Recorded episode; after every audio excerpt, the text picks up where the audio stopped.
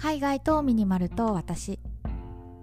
この番組は東南アジアでミニマルライフを送っているミニマリストのマーヤが100日間のシンプルライフを通して感じた偏愛アイテムをご紹介する番組です。100日間のシンプルライフルールはたった2つ。1すべての持ち物をクローゼットにしまう。2 1日1アイテム引き出す。このラジオが物で溢れている皆さんの日常のスパイスとなれば幸いです。今日はですね11月21日日曜日。ただいまの時刻はお昼の1時過ぎでございます。皆さんいかがお過ごしでしょうか？私はですね午前中ゴリッと仕事しましてようやく終わり。いやブランチがてらちょっとね本も読みたいからなんかのんびりできるカフェとか行こうかななんて思っています。日曜日の昼過ぎにねのんびりカフェで読書してランチしてなんて私は幸せなんだろうってなんかねしみじみ感じました。まあ、もちろんね一人で行くからなんか誰かと喋るとかあの友達と約束してるとかそういうのじゃないんですけどこういうねあ読書したいとかあ出かけたいみたいな欲が満たされているのってすごくいいななんてふと思っております。でですね今日は57日目ということでポーチを紹介したいと思います。やっぱね女子のお出かけアイテムですよねポーチ。皆さんはどんなの使っていますか？私はですねもう日本にいる時に買ったものなんでもう使用歴多分2年半ぐらいかな。もうだいぶボロボロになってしまっているんですけれども今でも覚えています。丸の内線の新宿駅構内にあるビームスで購入しました。ルミネだったかな？ちょっと覚えてないですけど。でね値段は確か2000円ぐらいだったと思います。いやもうさ2年半ぐらい使ってるから相当ボロボロで汚れているんですけれども。でもねやっぱり使いやすくてなかなか手放せないアイテムとなっております。ということで今日は私のポーチとポーチの中身についてお話ししたいと思います。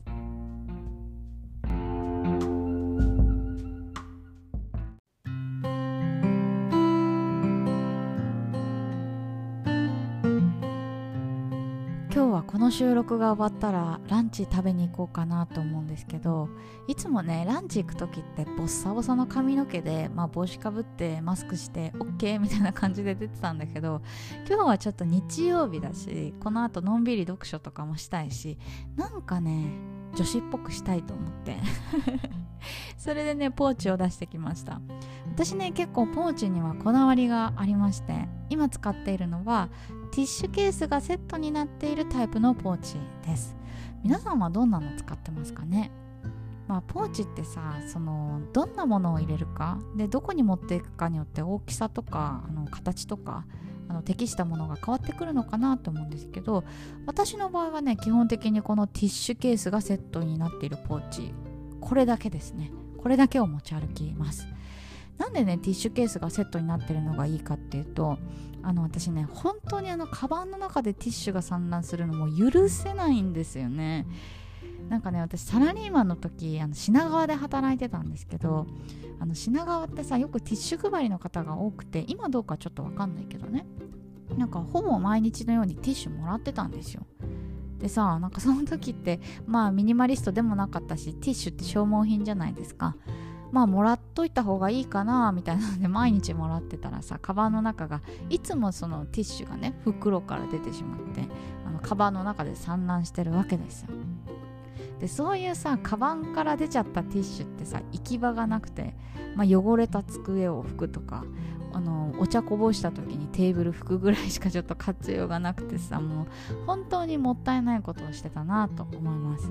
でそんな中ね友達からあのティッシュケースをプレゼントしてもらってそこからね私のそのポーチの概念が変わりましたね。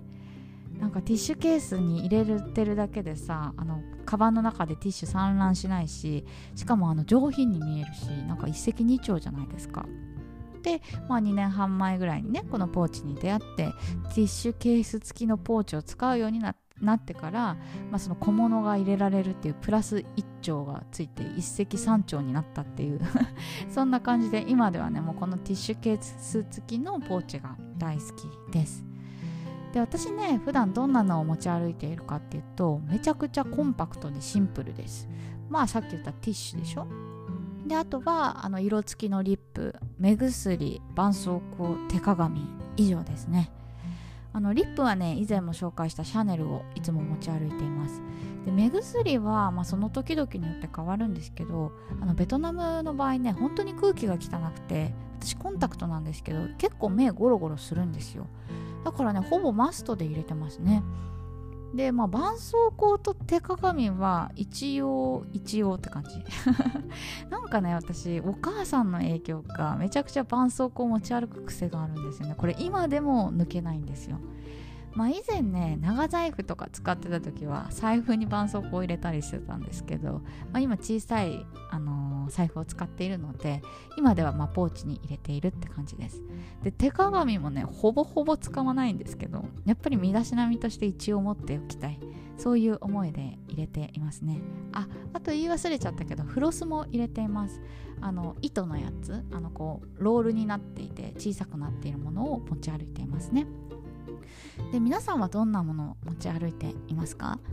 まあ女性だとねその化粧品とかも持ち歩くよとか香水持ってるよっていう方もいるんじゃないかなと思うんですけど私は基本的に化粧ポーチは持ち歩きません。というかね持っていても直さないっていうことに気づいたんですよ。なんかね20代前半の時は結構持ち歩いていた方だと思います。例えばリップとかも3本ぐらいストックしていたしあのカバンの中でねで付け替えができるようにしていたんですけれどもまあ別にいっかみたいな まあ逆に言うとね今持っているポーチの中身が最低限の私の身だしなみセットとなっているのでまあそれ以上のものは持ち歩かなくてもいいし逆に身軽な方が私らしいかなと思ってまあリップ1本そんな感じで化粧品は持ち歩いていますね。まあ、あとねそのすごい乾燥する時期とかハンドクリームを持ち歩く時もあるんですけどなんかそのハンドクリームって通年で使うことないじゃないですか。冬場だけだと思ってて私の場合はね。まあ家で使うことはあると思うけど外で真夏でハンドクリーム塗るかっていうとそうではないのでポーチには入れないように必要だなって思った時だけ持ち歩くようにしております。はい。でね、あの、最後ポーチっていうことであのベトナムの話もちょっとしたいんですけど実はねベトナムめちゃくちゃ可愛いポーチたくさん売ってるんですよね。あの刺繍がすごい有名でこれ前も話したことあるんですけど本当にねなんか手作業とか手がこ、ま、手のなんかそういう細かい作業が得意な方が多いんですよねベトナム人ってでそれでねあの可愛い刺繍とかなんかおしゃれな形とかたくさん売っているのでもしねベトナムにいらっしゃった時にはそういう刺繍のポーチ探してみてはどうかなと思います。ということで今日はこんな感じにしようかな。最後まで聞いていただいてありがとうございました。明日は何を話そうかな。